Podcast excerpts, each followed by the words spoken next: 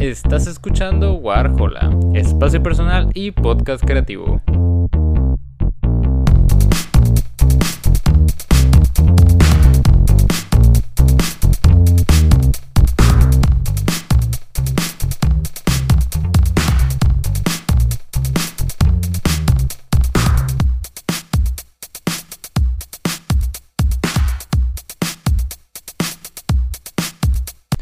Muy buenas a todos, bienvenidos a un nuevo episodio de Warhola. Y en esta ocasión, en, este, en esta despejada noche de sábado, noche de septiembre, eh, nos volvemos a encontrar en un nuevo episodio.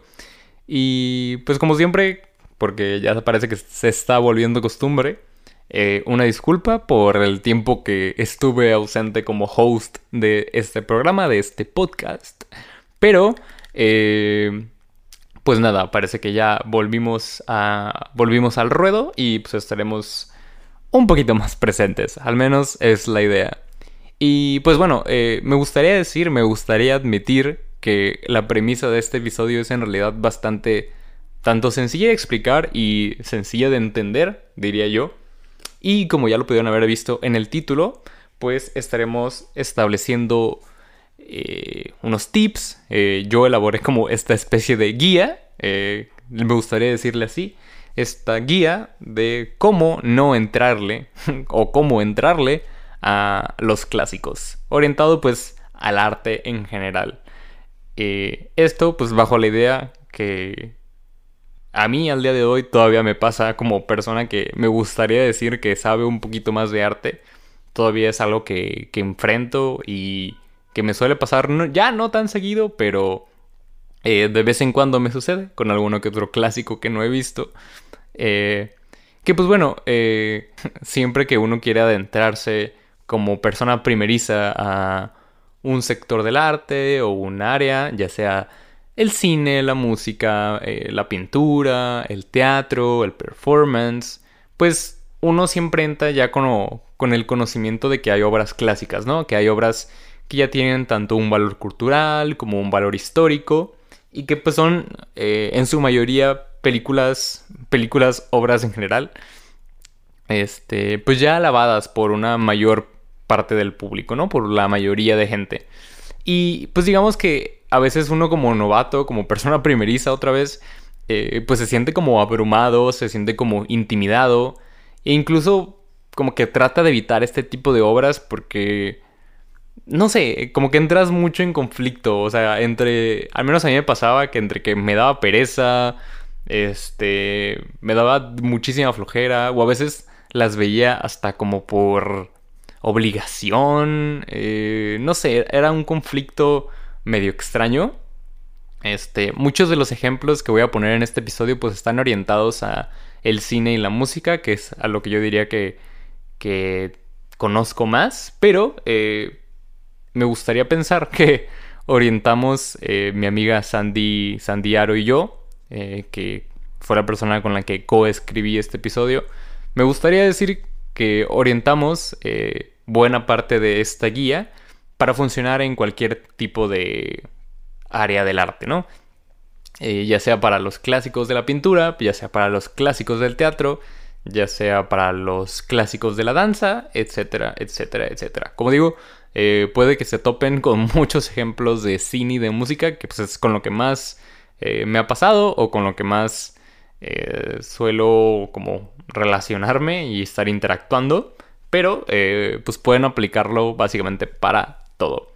Y pues nada, ya como para comenzar, tenemos en esta lista nueve puntos que a mí personalmente me parecieron importantes analizar, tener en cuenta y pues sí, principalmente tener en mente al momento de uno como novato quererse acercar a estas obras clásicas, contundentes, alabadas, magníficas, enormes, que a uno como, como, principiante, como principiante pues le pueden eh, causar todo este tipo de, de, problemas que ya analizamos, ¿no? Y pues bueno, eh, vamos a comenzar. Punto número uno. Como primer punto, eh, primeramente pues aclarar que al menos desde el momento que yo construí, que construí junto con mi amiga Sandy esta, esta guía, esta lista, pues fue un tanto aleatorio. Realmente ninguno de los puntos tiene un orden y pueden abordarla eh, de manera aleatoria, de manera salteada. Realmente por eso no hay problema. Pero eh, sí considero que este debería ser, en la mayor parte de ocasiones, un punto primordial y muy, muy importante a considerar, pues para poder avanzar, ¿no? Como, como este tipo de conocedor que pues quiera adentrarse, ¿no? Y en este primer punto pues tenemos lo que sería ubicar aquellas obras que te generen un interés genuino.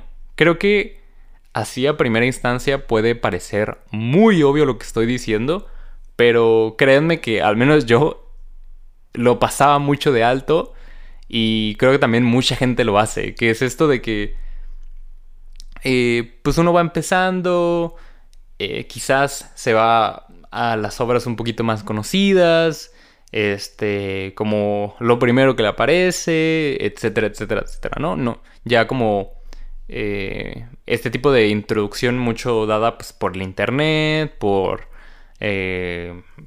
no sé si la televisión actualmente, pero buena parte por el internet. Y pues te encuentras con, con obras como un tanto conocidas, ligeras, etcétera, etcétera, etcétera, ¿no? Pero, pues creo que empiezas a ver y empiezas a consumir lo que otra gente te dice, ¿no? Y empieza como esta dinámica de obligación, como que incluso de... de hasta sentirlo como una tarea, como un deber, el hecho de, no, pues tienes que ver esa película, o ¿cómo es que no has escuchado este álbum? Si es algo que te gusta o es algo que te interesa, eh, y pues se vuelve como algo forzoso, ¿no? Entonces, este, creo que al momento de estar investigando como este tipo de piezas, este tipo de obras, eh, un poquito más, más clásicas, también la literatura es súper común, que que creo que eso es más general, que uno como persona se introduce primero a las obras que le llaman más la atención y ya después como que va buscando otro tipo de obras, otro tipo de propuestas, incluso uno como que se acerca eh, ya después a la literatura clásica. Me parece mucho más valioso eso en todo tipo de arte que como persona uno obligarse a consumir lo que le dicen más personas, ¿sabes? Como por ejemplo esta dinámica que tenían algunas escuelas de forzar a los alumnos a leer, no sé, Don Quijote, que, pues es un poquito elaborado. Eh, Orgullo y Prejuicio, al menos a mí me pasó, yo lo leí en la escuela y lo disfruté, pero sé que eh, no era el caso de la mayoría, porque pues, sucede esto, ¿no? Que es como, pues algo forzado, es parte de una tarea, se vuelve un poquito complicado a veces abordar las obras así. Y pues sí, ¿no? O sea, me parece importante que primero uno identifique, se vaya a hacer una investigación, profundice en, ok, me quiero adentrar en el cine, ok, pues investigo más o menos qué tipo de cine me interesa, si me gusta el cine de terror, pues qué obras de terror a mí personalmente me llaman la atención. Eh, e ir haciendo un poquito una, un descarte de piezas, me parece también importante. En el sentido de que, ok, volvemos al ejemplo del cine de terror, ¿no? Ok, me gusta el cine de terror, pero ¿qué tipo de terror me gusta? Hay muchos subgéneros. En casi que cualquier arte hay subgéneros, ¿no? Entonces, por ejemplo, me gusta el fan footage, me gusta el cine de fantasmas, me gusta el cine slasher, me gusta eh, las sagas, no sé. Entonces, por ejemplo, ya una vez como seccionando qué es lo que te llama la atención o qué no te llama tanto la atención, pues puedes ir encontrando piezas un poquito más precisas. Es decir, a mí me gusta el found footage, ok, y por obviedad te van a votar, no sé, Rec, una película española, te va a votar eh, el proyecto de la bruja de Blair, te va a votar, etcétera, etcétera, etcétera, ¿no? Empiezas un poquito a adentrarte más en, en algo más específico que te llama la atención y que no dejan de ser clásicos. Eh, el proyecto de la bruja de Blair es al menos dentro del género del found footage, en el cine de terror, un clásico, casi que obligatorio. Rec, pese a que creo que ha, estado un poquito ya más perdida con el paso de los, de los años, también es un clásico dentro del found footage, incluso dentro del cine de zombies. Este, entonces sí, vas eh, de alguna manera descubriendo puntos más específicos y cosas que se adecúan más a tus intereses eh, iniciales, ¿no? Que me parece bastante valioso. Punto número 2. Como segundo punto, que volvemos a lo mismo, esto no tiene realmente un orden en especial, eh, pues tenemos abordar las obras desde una perspectiva neutra, sin expectativas enormes ni forzándote a que te guste. Eh, esto igual se ve, digamos, en esta situación hipotética, pues ya empezaste a consumir eh, obras que te interesaban, que se adecuaban un poquito más a tus intereses de ese momento, a tus gustos. Y digamos que ya quieres brincar a las obras más pesadas, a las obras que a todos les gustan, a las obras que te recomiendan en clase, al menos cuando estudias algo relacionado con el arte pasa muchísimo esto, eh, que igual son como piezas obligatorias y te quieres adentrar ya, ya, ya a lo, a lo pesado, a lo que toda la gente le gusta, a lo que sabes que tiene un valor eh, histórico-cultural enorme, pues entra a estas obras ahora sí que como si fueras a ver... Como si fueras un museo y no supieras nada de la exposición. Como si fueras al cine y no supieras nada de la película. Es decir, sin ningún tipo, sin ningún tipo de expectativa, ni buena ni mala, porque siento que a mucha gente le pasa que se va muy, muy predispuesto a, a ver obras y eso afecta muchísimo el cómo las percibes, quieran o no. Eh, yo lo he notado muchísimo y este es un caso que me sorprende lo mucho que se ha repetido con el paso de los años. Eh, yo disfruto un montón La La Land, esta película, este musical, eh, protagonizado por Emma Stone y Ryan Gosling y dirigido por Demi Chazelle. Pero, pues yo creo que desde que salió, por ahí de 2016 en adelante, muchísima gente la adoramos, yo la adoré. Eh, muchísimos críticos como que ya consideraron de que no, es un clásico instantáneo del cine eh, contemporáneo. Y de ahí en adelante, pues obvio, ¿no? Empezó como este cúmulo de personas de que no, no, no, está muy chida, está muy chida, está muy chida. Y para la gente que no llegó a verla en cines, que ya la redescubrió o la descubrió eh, mucho tiempo después, como que ya iban con este chip, ¿no? De, no, pues está muy chida, a todos le gusta, estuvo nominada al Oscar, bla, bla, bla, bla, bla. Y me han tocado muchísimos casos de gente que dice, mm, no está tan chida. O de que, y esto, bueno, este, esta etiqueta sí es algo que me molesta porque me parece que mucha gente no lo usa de la manera correcta y lo usa de una manera súper banal, pero es como esta etiqueta de, mm, está sobrevalorado. Y puede que no, puede que sí tenga un valor, pero, eh, pues bueno, toda esta gente que me ha tocado que, no, es que no está chida o Mm, me, la, me la plantearon como que estaba muy, muy cool. Eh, pues es gente que a final de cuentas ya viene con una predisposición a la obra. O sea, que ya los atiborraron en su momento de, de críticas eh, positivas, de alabanzas, de pues opiniones positivas por doquier, ¿no? Entonces, pues uno entra ya a la obra con una predisposición hecha de que no, pues me va a gustar, a todo mundo le gusta. Y cuando hay algo que no te hace clic, pues empieza como este odio hacia la obra, ¿no? Entonces es como, ay, ¿por qué a toda la gente le gusta? O esto y el otro. Y, y pues no, o sea, yo creo que lo mejor en cualquier caso, cuando vayas a entrar a un álbum, una película, una película, perdón, una obra de teatro, que ya tengan pues como este estatus de que clásico, más vi, incluso este, este esta etiqueta que ya está de que muy de moda actualmente, que es como la de clásico instantáneo. Eh, pues sí, o sea, entrar a la obra realmente en, ceros, no en ceros pues, pero en, en, en, blanco, en el sentido de que no, no vayas con una predisposición de me va a gustar porque a la gente le gusta o no me va a gustar porque a la gente no le gusta, porque también es súper común eso, o sea, que hay películas, por ejemplo, que la crítica o la mayor parte de gente la detestó y a ti te gusta o te puede llegar a gustar. Entonces, si tú, por ejemplo, ya hubieras entrado con la predisposición de que no te iba a gustar porque a casi nadie le gusta, pues igual te hubieras este, limitado de una obra que pues quizás se adecua un poquito más a ti, más que a otras personas.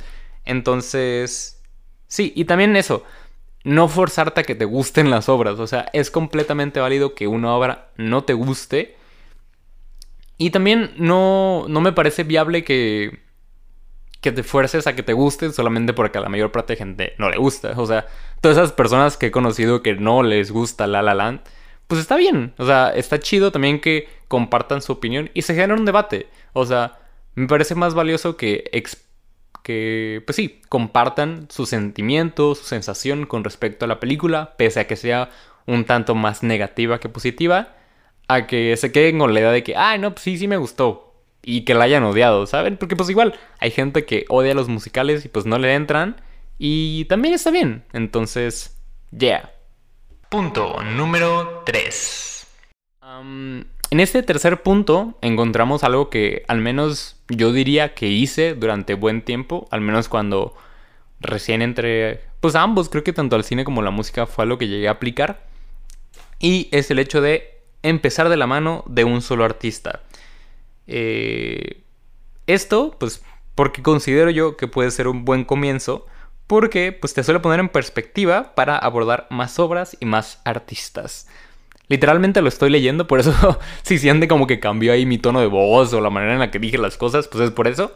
Pero sí, eh, resumámoslos, resumamos, vamos a resumirlo en, este, está bien como que anclarte a un director, a una banda, a este, una escritora, a etcétera, etcétera, etcétera.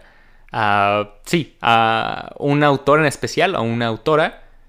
Y a partir de ahí, pues ir conociendo más cosas, ¿no? O sea, al menos, por ejemplo, yo les diría que creo que de lo primerito que te topas cuando vas como queriéndote meter en el cine, pues es, ponle, Tarantino, eh, Kubrick, yo creo, Nolan, así como de lo más, más superficial y que creo que todos hemos visto. Y está bien, al menos en mi caso, yo fui muy fan de la obra de Tarantino durante mucho tiempo. Y creo que es valioso porque pasa, sucede esto, sucede una situación muy, muy curiosa, muy interesante, que es que ves la obra del director, te gusta, y luego empiezas a investigar sobre las referencias que le hicieron llegar a, ese filme, ¿sabes? Es como, no sé, ves Kill Bill y te das cuenta de que mm, a Tarantino le gustaba Kurosawa o le gustaba eh, el cine japonés, el cine coreano o le gustaban ciertos directores. Entonces vas investigando un poquito más y te vas adentrando ya en obras más pesadas. Es decir, yo quizás por ver Kill Bill termino viendo cine de Kurosawa. Y está bien, está muy chido, es muy valioso. Y es algo que pasa muy, muy seguido y que me parece que es un ejercicio súper importante. Este, luego adentrarse en las referencias de un autor, de un artista que a ti te guste, te va a llevar a conocer más obras. Y es un, es un ciclo que nunca termina. Porque te das cuenta de que, bueno, a Tarantino le gustaba Kurosawa, pero quizás a Kurosawa también le gustaba otro director. Entonces vas conociendo más referencias, te vas llenando de más cine, te vas llenando de más arte y como digo, es un ciclo que nunca, nunca, nunca termina porque las referencias pues al final nunca dejan de, llegar, ¿verdad? Edad. nunca dejan de llegar, ¿verdad? y este... Y sí, es un... Ay, no, qué horrible. Es un ciclo súper, súper común, súper significativo y que aporta un montón a las referencias que uno como persona puede llegar a tener. Y esto aplica creo que igual a todo. O sea, te das cuenta de que, no sé, eh, Picasso también era consumidor de cierto pintor, de cierta artista, y te vas introduciendo en esa obra. Entonces está chido y recomiendo que quizás no se claven demasiado, pero que sí lo tomen como, como un inicio, como para ir de la mano.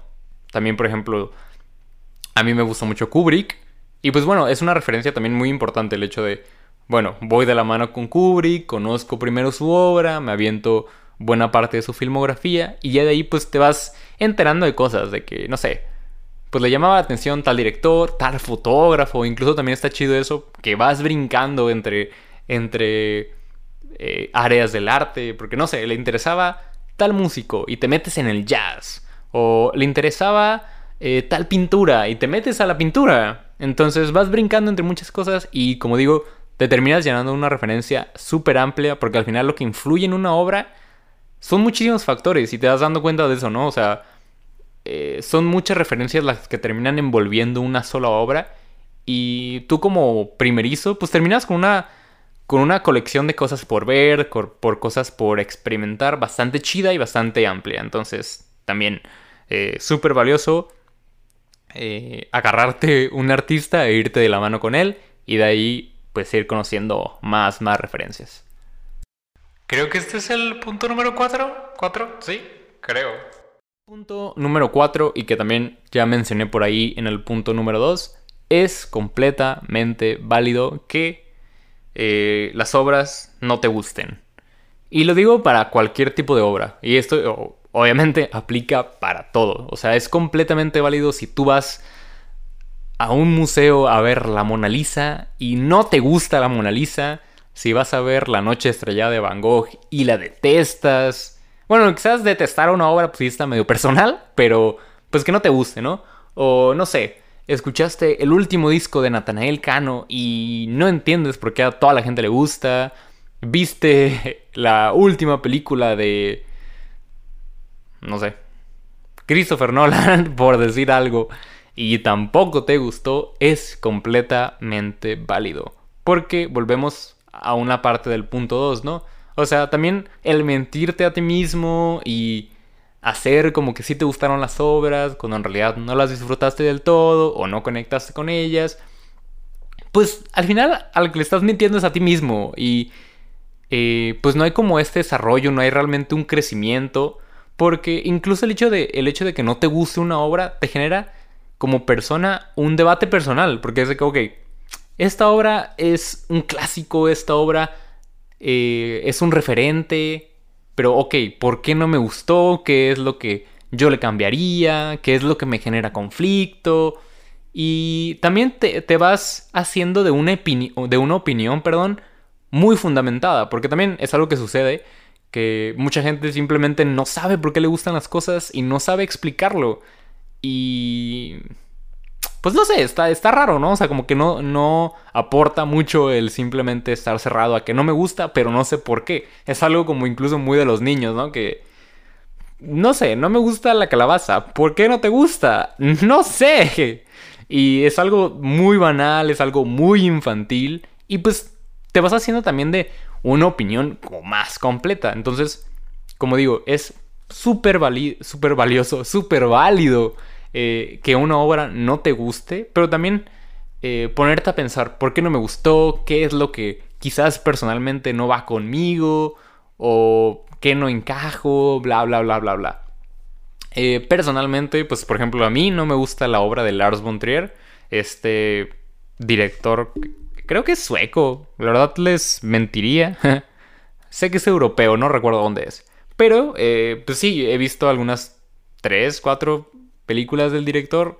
No estoy como que no soy fanático de su estilo, no soy fanático de la del tipo de temáticas que aborda, pero sé que tiene un valor dentro del cine europeo, sé que tiene cierto estatus, como persona me cae terrible, pero eh, sé que tiene cierto reconocimiento, que ha hecho ciertas aportaciones a la cultura que son valiosas, eh, ciertas aportaciones a la comunidad del cine que son valiosas y pues no puedo yo hacer... Más bien, yo no puedo pelearme con eso simplemente porque no me guste su obra. Son cosas un tanto distintas. Pero, pues sí, volvemos al punto básico. Es válido que algo no te guste y está chido también conocer por qué no te gusta porque te vas haciendo de una opinión más fundamentada, vas también debatiendo contigo mismo y es un ejercicio también muy, muy chido. Punto número 5. Ahora bien, retomando como parte del punto anterior, eh, una obra la viste, no te gustó, quizás eh, supiste identificar por qué no te gustó, me parece también bastante eh, hasta necesario dejar reposar la obra. O sea, no sé, la viste en mayo, no te gustó, no te latió tanto, o te pareció aburrida, o no sé. Está, está bien dejarla eh, y quizás a los años, a los meses, encontrártela por ahí como persona que te encuentras en la calle y volverla a conocer, o sea, volver a entrar en blanco, volvemos al punto número dos, entrar en blanco a las obras, volver a entrar en blanco con ninguna predisposición de que, ok, no me gustó antes, pero puede que ahora me guste. Entrar en blanco, así, sin nada, sin nada, pelón. Y este, y entrar y revisitarla y redescubrirla, ver que quizás hay cosas que te parecen valiosas, ver que quizás hay cosas que sí te gustan, quizás simplemente no conectaste, no sé, con la producción, con ciertos arreglos, no conectaste con las actuaciones de ciertos actores, de actores en específico, no te gustó el guion, no te gustó la iluminación de la obra, eh, te da otros puntos de vista y también, reitero, me parece valioso eh, dejarlas reposar y luego volver a ellas, no como obligación, sino como más un interés propio, porque te vas dando cuenta de que quizás no lo odiabas tanto, o quizás había cosas que finalmente sí te gustaban. Eh, me gustaría poner un ejemplo preciso, pero me suele pasar mucho más con álbumes que a primera instancia me abrumaban, me parecían cansados, me parecían hasta aburridos.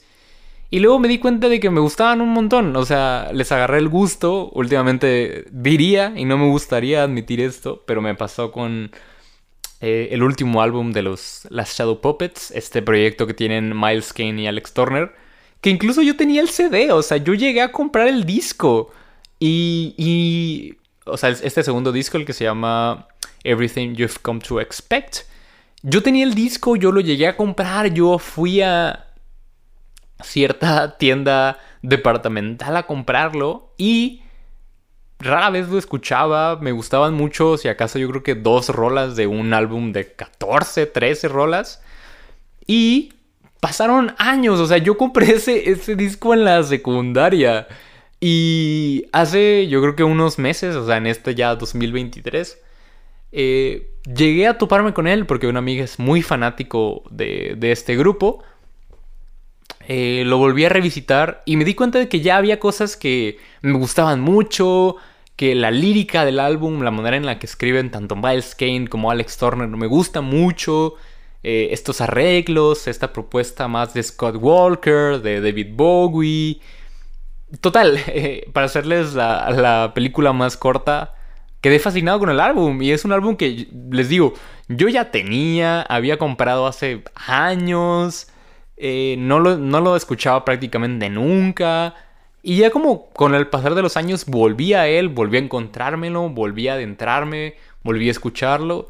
Y me hizo clic y funcionó y quizás hay canciones que aún al día de hoy no me parecen tan significativas como otras, pero ya mi perspectiva cambió. Y implica eso pues muchas cosas, ¿no? O sea, la persona que eres en ese momento, la madurez personal que tienes, eh, personal y personal referente a lo emocional, este, qué otras obras ya has consumido, etcétera, etcétera, etcétera. Entonces sí, eh, ese como ejercicio lo recomiendo hacer, no es obligatorio, pero me parece que también aporta cosas bastante interesantes y bastante significativas. El hecho de que ves la obra, quizás te gusta, quizás no, pero dejarla, dejarla en el refri un ratito que se enfríe y luego quizás volverla a meter al microondas, ponerle sus 40 segundos, porque hay gente que neta le pone dos minutos al microondas, neta no sé qué piensan. Y pues ya recalentada, eh, un poquito eh, con otro aderezo, volverla a probar y quizás hay cosas que te gusten, quizás ya mejoró, quizás ya queda un poquito más contigo o quizás la opinión va a ser la misma, no lo vas a saber hasta que lo hagas. 1, 2, 3, 4, 5. Creo que ese es el 6. Punto número 6. para este punto creo que se pueden dar cuenta que muchas... Bueno, volvemos a lo mismo. Muchos puntos, muchas partes de esta guía, muchos tips que damos, eh, pues se relacionan entre sí y van medio conectados uno con otro, ¿no? Entonces, igual, eh, pues así fue la manera en la que yo lo redacté, en la que yo lo escribí, pero eh, igual podrían juntar algunas cosas. Y pues bueno, en este punto número 6 encontramos algo un tanto existencialista, un tanto filosófico, que pues es que a final de cuentas, somos seres humanos, somos seres cambiantes que pues nunca tienen una opinión final de nada, de absolutamente nada. Y es importante entender esto porque también me ha pasado que hay películas, en el caso de las películas, en el caso de los álbumes, que la primera vez que las vi, la primera vez que las escuché, me encantaron, me fascinaron y me parecieron lo mejor que había visto en años. Y después las volví a revisitar. Y como que ya no me gustaban tanto o incluso fueron perdiendo un tanto el gusto que yo les tenía. Esto, por ejemplo, me pasó un poco con el último filme de Paul Thomas Anderson, Licorice Pizza, eh, protagonizado por Alan Haim y el, el hijo de Philip Seymour Hoffman, que olvidé su nombre, la verdad. Pero sí, o sea, yo recuerdo que la primera vez que la vi me pareció así de que, wow, increíble. Pero pues también llevaba mucho tiempo viendo, o sea, esperando una nueva película de Paul Thomas Anderson. Y reitero, me encantó, me pareció neta de lo mejor. Me gustó un montón la fotografía, eh, el guion, los personajes, ciertas escenas. Y la he llegado a ver yo creo que unas dos, tres veces más después de esa primera ocasión. O sea, he visto al final del filme como unas cuatro, tres veces.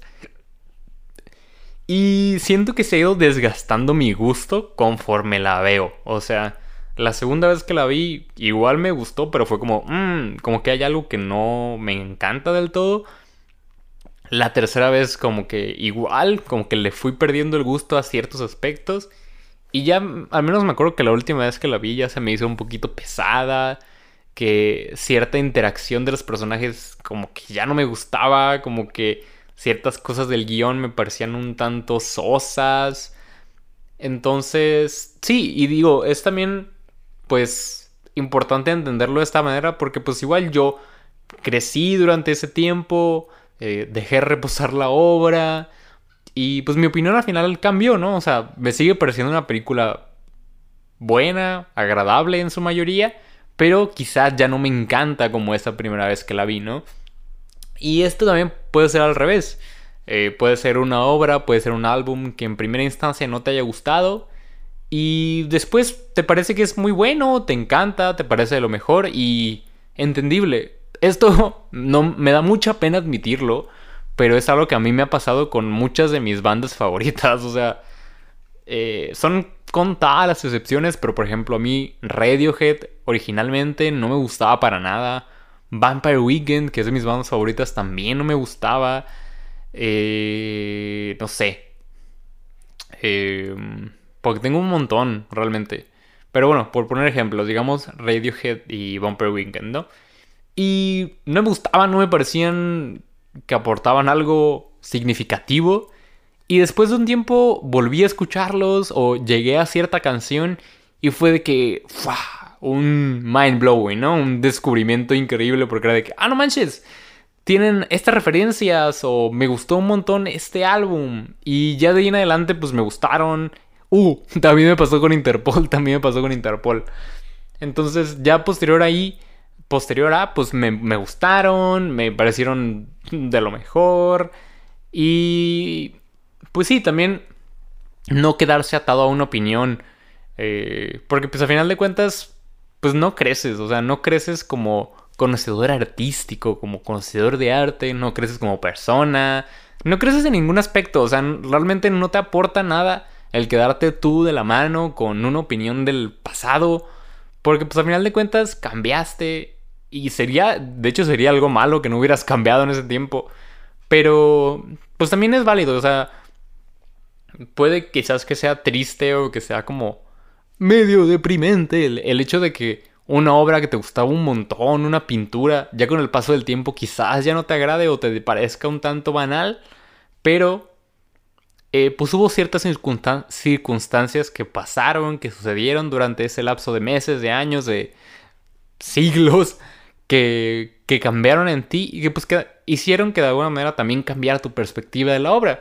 Y como todos los puntos que hemos analizado aquí, es completamente válido. Punto número 7. Como séptimo punto encontramos el hecho de no menospreciar el valor histórico o cultural de una obra pese a que no te haya gustado. Y esto sí va en relación específica a ciertas obras, o sea, que estuve viendo durante el lapso de este año y como que ninguna, ninguna, ninguna me hacía clic o como que no llegaban a la altura de eh, el gusto de la mayoría de gente. O sea, como que yo no las adoraba tanto como la mayor parte de la sociedad. Y... Pero aún así, como digo, como que entendí su valor, entendí por qué fueron tan importantes, entendí por qué son tan significativas para la cultura. Y volvemos a lo mismo. Pese a que no me guste, pues valoro este punto, ¿no? O sea, valoro la obra como aporte a la cultura del mundo. Y como digo, esto sí va relacionado con ciertas obras que fueron buena parte de la filmografía primeriza, como la primera parte de la filmografía de Martin Scorsese. Que pues me la fui encontrando por ahí. O sea, he visto varias obras de él, he visto varias de sus películas y muchas me gustan mucho. Pero como que esta primera parte no me hace mucho clic y es, yo creo que, no de lo más alabado, pero de lo que más se le suele aplaudir al director, ¿no? Entonces, por ejemplo, llegué a ver Casino, que me gustó, pero pues no me gustó tanto como la mayoría de gente, o sea, no me fascinó y me voló la cabeza, me gustó y se me hizo bien. Pero, por ejemplo, hubo eh, otros dos filmes que fueron eh, Mean Streets y Raging Bull, eh, ambas protagonizadas de alguna manera por Robert De Niro. Que, pues, por ejemplo, Raging Bull, esta, esta película que se centra pues, en la vida de un boxeador que es problemático y tiene como estas, estos vínculos con la mafia, como buena parte de la filmografía de Scorsese.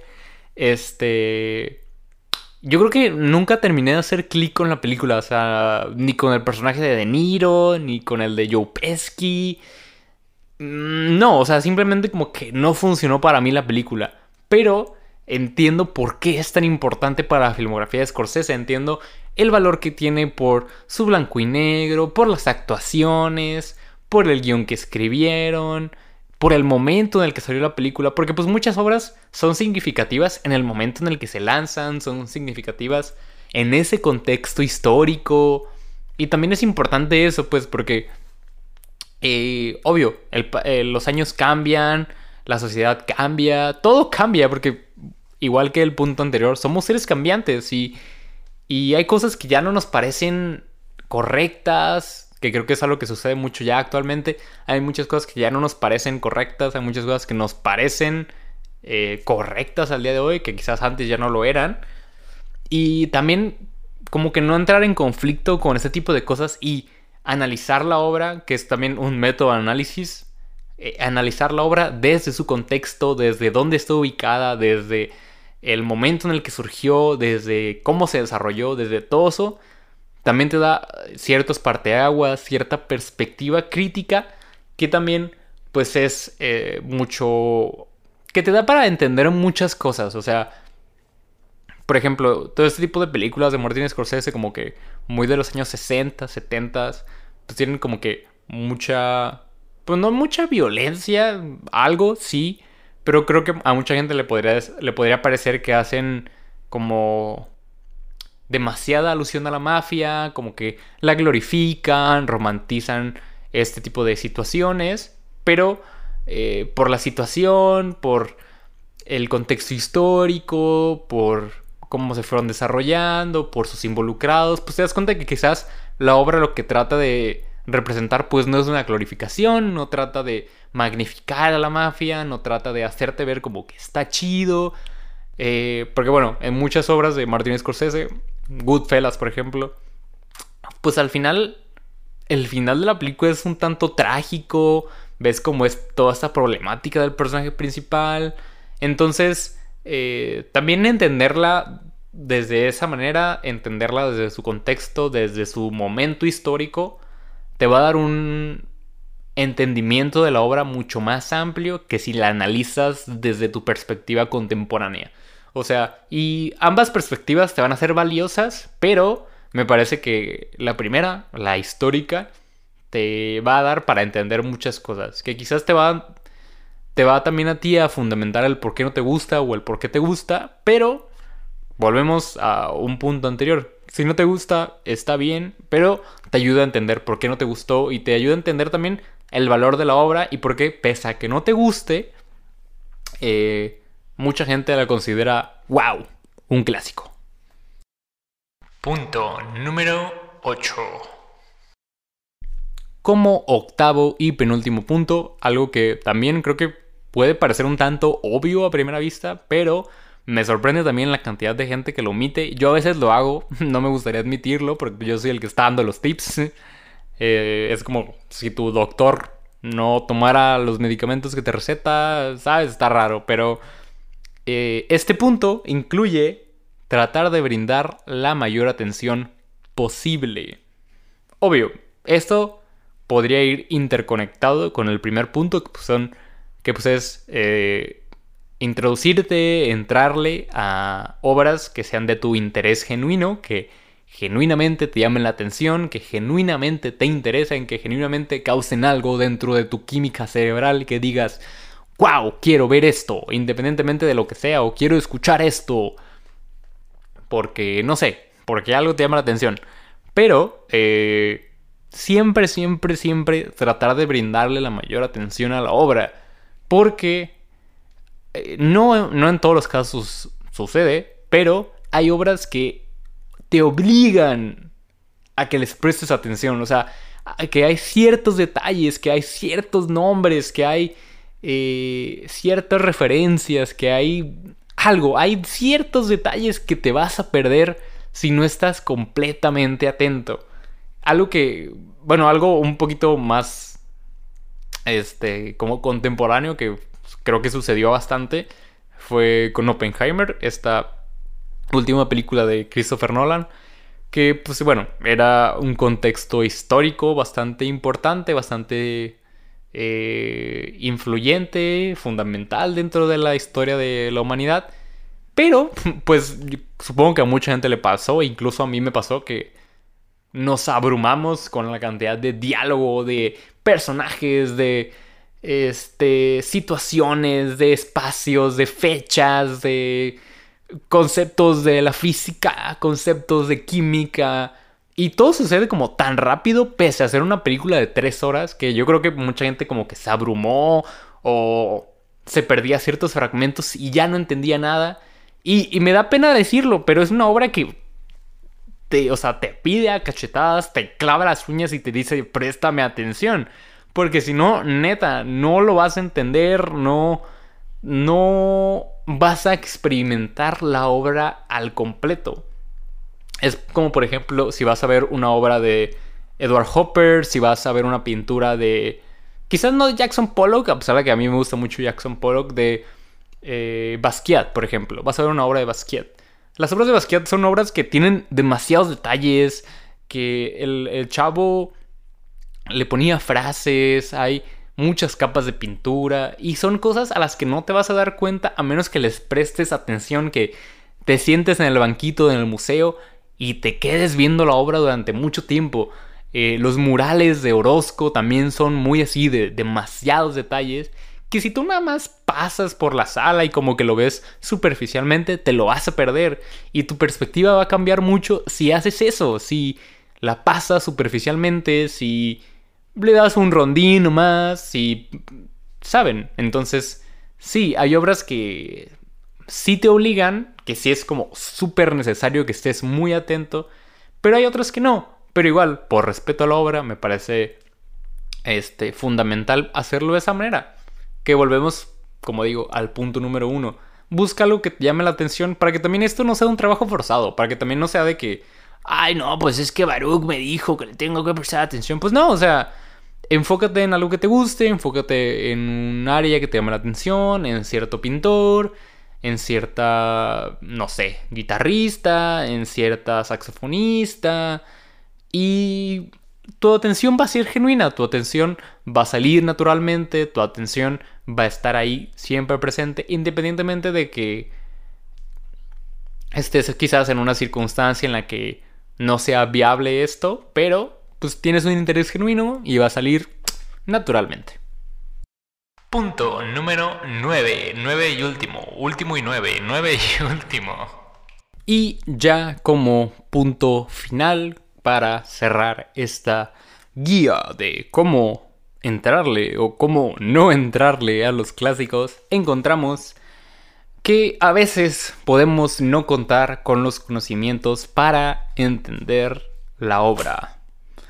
Y pues bueno, igual que muchos puntos anteriores, no me gustaría admitir que es así, pero muchas veces es así. O sea, hay muchos, muchas corrientes artísticas, muchos movimientos, que si uno no entiende sus bases, si uno no tiene más o menos una perspectiva de qué quieren decir, de por qué están ahí, mm, no vas a entenderlos. Bueno, obvio, eso es obvio, ¿no? Pero no vas a cliquear con ellos o te vas a quedar muy perdido al momento de entrar a las obras. O sea, por ejemplo, creo que mucha gente entra a la obra de Gaspar Noé, de este director, eh, creo que es argentino. Eh, pues únicamente como por su propuesta visual, su contraste de colores, este, su cinematografía como bien caótica, sus historias eh, como otra vez caóticas, un tanto exageradas. Y como que mucha gente eh, lo aborda como, o bueno, entra con supersticiones o como con ideas muy superficiales de su trabajo y luego se encuentra con el nuevo extremismo francés. Y como que se saca mucho de onda o les parece como muy fuerte, que pues sí es un cine fuerte, es, es la idea, pero volvemos, todo este tipo de obras o buena parte de la obra de Gaspar Noé pues entra dentro de un movimiento artístico que es el nuevo extremismo francés, que pues es lo que buscaba, eh, busca el choquear al espectador, el brindarle experiencias incómodas, experiencias eh, choqueantes, que sean eh, películas eh, grotescas, fuertes, que el cine no sea una experiencia cómoda, vaya. Entonces, pues obvio, como que si entras a todo este tipo de películas como sin saber que la película te quiere causar esto, pues como que sales así de que... Ah. Y me llegó a pasar a mí, por ejemplo, con yo creo que la obra más conocida de Gaspar Noé, con Irreversible, que pues yo ya tenía como el conocimiento del nuevo extremismo francés, pero aún así como que entré muy a la ligera y dije que, eh, para pasar el rato, y para pasar el rato pura. Entonces, luego terminas, yo me acuerdo que ese día estaba en una cantidad de cafeína increíble, como, bueno, no quiero decir tazas a lo loco, pero estaba bajo muchas tazas de cafeína. Y fue una experiencia horrible, horrible, horrible. Para los que ya han visto esa película, pues ya saben cuál es como la escena de la película que pues yo creo que si no traumó, pues sí dejó como demasiado incómodo a mucha gente. Y la sufrí, o sea, la sufrí horrible. Yo creo que de todas maneras lo hubiera sufrido, pero en cafeína y en la situación en la que estaba en ese momento, pues no fue lo mejor, no lo recomiendo y eh, pues sí, más o menos como ir buscando como a la, a la corriente a la que pertenecen, entender un poquito a la obra y como digo, comprender que hay veces en las que la neta nos falta conocimiento, nos faltan referencias, nos falta quizás ver a otro artista para entender la obra de alguien más. Que pues, o sea, digo, a veces como que puede causar mucho conflicto porque creo que es de la perspectiva de mucha gente y en algunos casos lo apoyo, esta idea de que la obra debería entenderse por sí sola y no deberías como tener tú un background, un entendimiento eh, previo para poder entrar a la obra, pero la verdad es que en muchos casos es así y, y es necesario tener como cierto conocimiento, cierta edad, cierto entendimiento de algunas cosas para entenderlo. O sea, por ejemplo, yo creo que si hubiera leído, no sé, Dune o 1984 de Orwell, muy, muy chico, pues como que todas estas temáticas como políticas, de ciencia ficción un tanto más pesada o cuestiones más sociales, pues no las hubiera entendido o no me hubieran hecho clic, no me hubieran fascinado, como lo hicieron ya hasta después que pues ya había tenido clases de sociología en la preparatoria, que ya había leído sobre algunas cuestiones sociales, ya había visto algunas películas que retrataran un poquito esas cuestiones, entonces ya como con ese trasfondo, pues ya vas entendiendo muchas cosas, ¿no? Entonces, como digo, a veces hay películas, hay obras, hay música, hay pinturas que no nos van a hacer clic porque simplemente no las entendemos. O sea, por ejemplo, también eh, hace unos meses, unas semanas, analizamos la Guernica de Picasso en clase. Y creo que es una, también una, una obra, es una pintura que si no tienes como el contexto social presente, el contexto histórico en el que se realizó, qué quería decir Picasso, a qué hace referencia la pintura, pues como que no vas a entender y te va a parecer medio grotesco, medio saturado de elementos, medio caótico, pero pues como digo, necesitas tener como esta información detrás para, para entenderlo, ¿no? Y pues nada, o sea, con eso terminamos básicamente el episodio de esta ocasión. Es un honor enorme por fin estar de vuelta.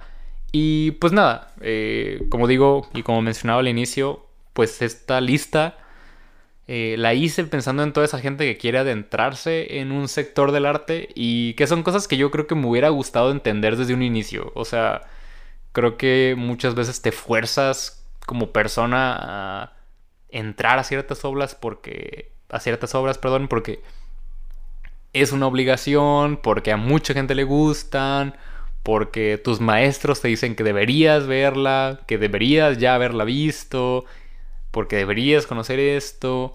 Y a veces la verdad es que lo mejor es que sea un interés genuino. O sea, me ha pasado con demasiadas obras clásicas que me daban tanta pereza verlas y que cuando me digné en verlas me encantaron. O sea, y son enormes, son bastantes. O sea, Casablanca, la vi hace muy, muy poco tiempo. Esta película de 1942. Y cuando la vi, wow, o sea, me pareció preciosa la historia. El padrino, o sea, yo neta, yo creo que desde que estaba en la secundaria mis maestros, al menos con los que platicaba de cine, me decían de que no, deberías ver, pues, o más bien era mucho esta perspectiva de que, ¿cómo que no has visto El Padrino? Y me daba una flojera terrible, terrible, porque pues, son. Toda la trilogía es más de tres horas, o sea, todas las películas son súper largas. Y eso que un día me senté con mi padre y vimos El Padrino, vimos El Padrino 2, vimos El Padrino 3. Y yo así de que, wow, este, Al Pacino, wow, Marlon Brando, wow, la, la mafia italiana. Este, y me pareció súper significativa, me gustó un montón, me voló la cabeza. Pero luego, por ejemplo, me topé con obras como Apocalypse Now, que también es, wow, de lo más imponente, de lo más importante dentro del cine bélico. Y nunca ha sido una película con la que he congeniado demasiado. O sea, y volvemos a todos los puntos anteriores. Entiendo su valor, me gusta eh, ciertas cuestiones, el primer acto me parece buenísimo, pero que pues no sé, la película como que me va perdiendo y nunca me ha parecido como a mí, a mí personalmente eh, tan grandiosa, pero entiendo que pues a mucha gente le encanta, que es también de lo más importante de Francis Ford Coppola como, director, que es muy importante para el cine bélico, para el cine que retrata pues la guerra de Vietnam. Entonces, pues entender todo ese tipo de cosas creo que te hace mucho más ligera la carga de, de realizar clásicos, de adentrarte a ellos, de afrontar el hecho de que no te gusten o no congeniar con la opinión mayoritaria de la sociedad. Entonces sí, eh, como digo, son cosas que a mí me hubiera gustado saber, que a mí me hubiera gustado entender en su momento y que aún al día de hoy pues estoy trabajando y estoy tratando de entender, que estoy tratando de ir de la mano con ellas y pues nada, espero que a alguien le sirva este episodio, que a alguien le, le sirva de apoyo y que pues le sea muchísimo más fácil adentrarse en un clásico del arte. Y pues nada, muchas gracias por llegar hasta acá, muchas gracias por escuchar este episodio y pues nada, nos vemos en el siguiente. Bye bye. Gracias por escuchar este episodio de Warhola. No olvides seguirnos en Instagram como WarholaMX y si el proyecto es de tarado y quisieras apoyarlo, también contamos con Patreon. Una vez más, muchas gracias por escuchar y nos vemos en el siguiente episodio. Bye bye.